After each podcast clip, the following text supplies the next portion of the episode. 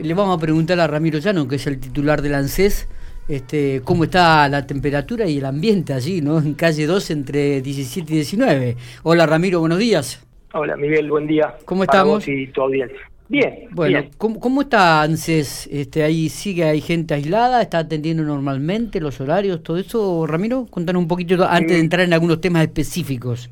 Mira Miguel, no es un organismo que no está exento de la situación sanitaria. Claro venimos padeciendo como todos algunas situaciones de COVID y personas del organismo aisladas, pero bueno, eh, digamos con la determinación del, del COE que nos dice a quién hay que aislar y quién puede concurrir y continuar trabajando, tratamos de mantener las puertas abiertas y, y seguir brindando atención a la ciudadanía. Claro. A, con el personal acotado, ¿no? Obviamente.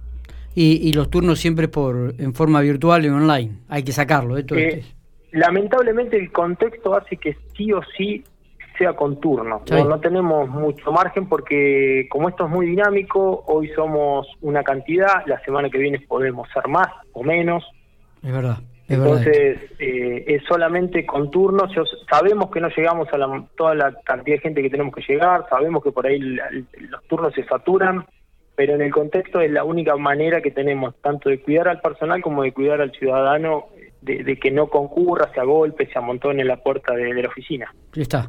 Bueno, vayamos a, desarrollar algunos temas específicos de ANSES, como por ejemplo esto de las libretas escolares. ¿Qué ocurre con las libretas escolares? ¿Hay, información al respecto? Sí, sí, eh, nos han comunicado en el día de ayer que eh, ha salido el nuevo formulario, algo que nosotros le veníamos informando a la gente, que hasta el año pasado no era necesario presentar eh, libretas, en el sentido de que por la pandemia no hubo obligación de presentar ni la libreta sanitaria ni la libreta escolar. En el año en curso, eh, ANSES ha determinado la confección de un nuevo formulario que debe ser rellenado solamente por las escuelas y es a los efectos de cobrar el 20% complementario del año 2020. Recordemos que la UH se paga un 80% del monto mensualmente y una vez que se acredita el ciclo escolar, se paga este complemento. Eh, ¿Cuánto es este complemento? ¿Qué, qué, qué importe es? ¿Y, a cuánto beneficia aquí en la provincia de La Pampa? ¿Se puede saber ese número? como yo siempre te digo, eh, ANSES, eh, la información que tiene es individual, no global. Ah, no te podría informar precisamente a cuántas personas son las alcanzadas. La asignación universal vigente a la fecha por hijo eh, de, depende de los topes, recordemos que esto es tanto universal, universal tiene un monto fijo y si es por salario va decreciendo en la decreciendo, perdón, en la medida que se incrementa el salario, hoy está en 4.017 pesos. La realidad es que tanto la asignación universal como por hijo se cobra de ese importe el 20, el 80% y una vez que se acredita esta, esta libreta, a fin de año se le paga todo ese complemento del 20% retenido mensualmente. Bien, bien. O sea que eh, la gente tiene que comenzar a retirar este e, e, este este nueva mm, Ramiro, formulario, ¿no? ¿Puede pasar que la escuela se haya equivocado y no haya cargado alguna libreta? Nos preguntan, por ejemplo, y si se, si se puede reclamar eso. Eh, sí, sí, sí, tranquilamente se puede reclamar. Esencialmente, y reforzando lo que fue el año pasado, en la actualidad lo que se pretende y es de manera bastante accesible es la carga virtual de este tipo de, formularios. Es un trámite bastante simple. Hasta ayer no estaba habilitado el soft, pero el soft de carga, pero seguramente en estos días va a estar habilitándose, porque nosotros ya lo estamos pudiendo hacer internamente. Eh, pero lo que se pretende es que con el quill y la clave de seguridad social se cargue automáticamente por sistema. Obviamente que aquellas personas que no estuviesen en condiciones de cargarlo por internet o no tuviesen la facilidad, le vamos a entregar las libretas y después vamos a ver, perdón, le vamos a entregar el formulario y después vamos a ver la forma de ingresarlo al CEP. Porque la realidad es que hace un trámite que en principio no sería presencial, con lo cual estamos analizando si vemos de poner un botón o demás. Bien. Más allá de que la gente tiene que saber que cualquier trámite que se hace en el organismo tiene incidencia en otras cuestiones internas. Llámese la acreditación de los datos personales. Esto es, por ejemplo, tener digitalizado en ANSES el último documento solicitado. Entonces, me vienen con la libreta y no tienen el documento, por ahí se nos hace engorroso porque a veces se nos impide cargarlo. Y si lo hacen por la web, también pueden hacer el otro trámite mandando una foto del documento y demás. La pandemia nos ha, nos ha hecho eh, cambiar en la modalidad de atención y en la modalidad de acceder a este tipo de organismos y estamos todos tratando de aprenderlo, fundamentalmente el ciudadano que sabemos que es complejo, ¿no? Sí, sí, totalmente. y nos preguntan también qué pasa con la libreta sanitaria, con los controles de niño sano. No sé bien qué significa, pero eh, entiendo que es sobre esto, ¿no?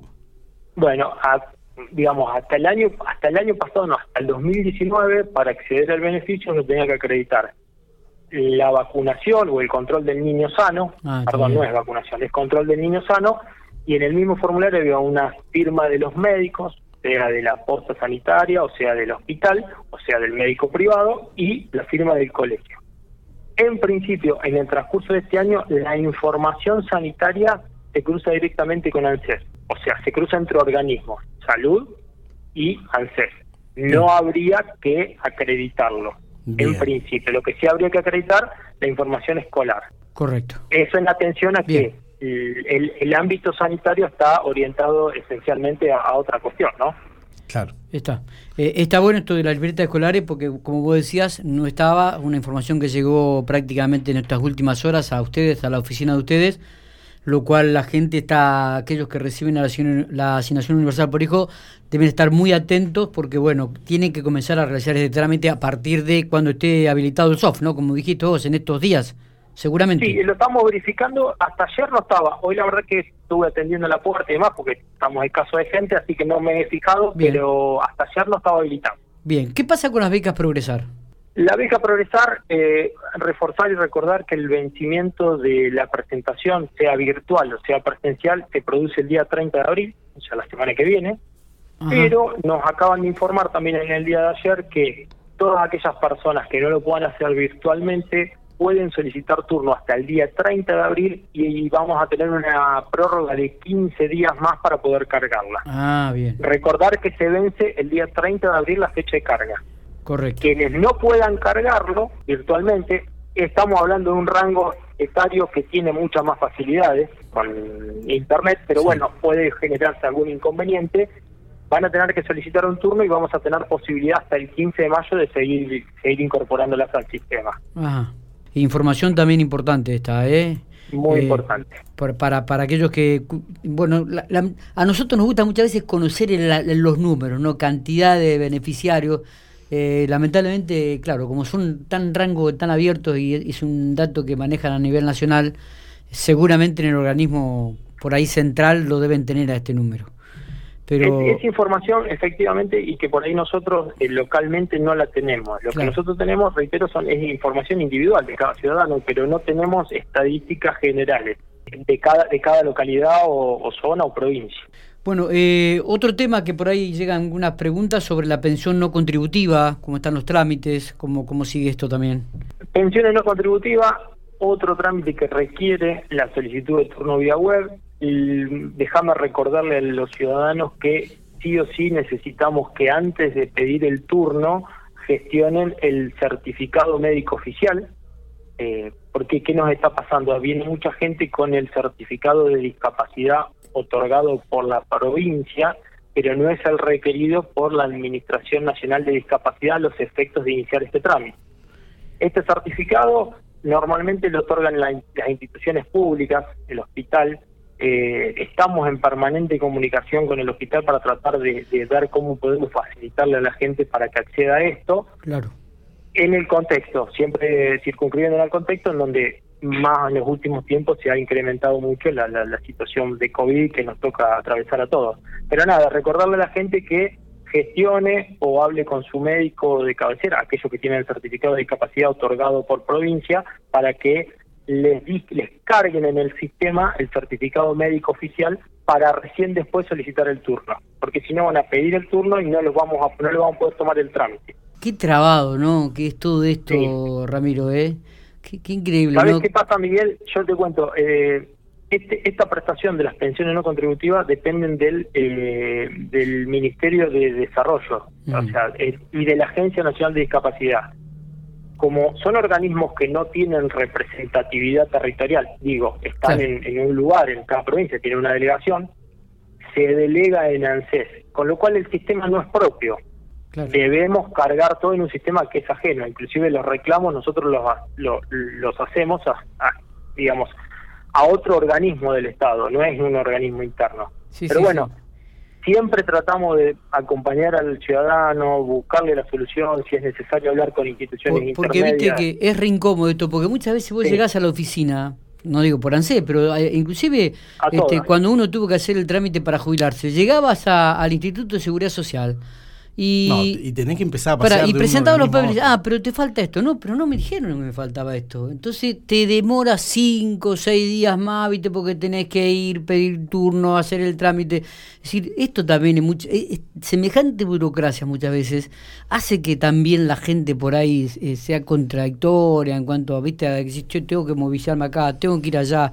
Pero está bueno que vos lo, lo aclares esto, ¿no? Pedir el certificado médico primero en el hospital, en un organismo provincial, luego luego pedir el turno, porque si usted va al turno y no tiene el certificado médico, no la vamos a poder atender. Va a dar vuelta. ¿Me entiendes lo que te digo? Exactamente. La idea, es inclusive aquel que tenga dudas, que venga y consulte, que lo vamos a orientar. Bien. La intención, siempre, acá tenemos como premisa que la gente venga y se vaya con una respuesta.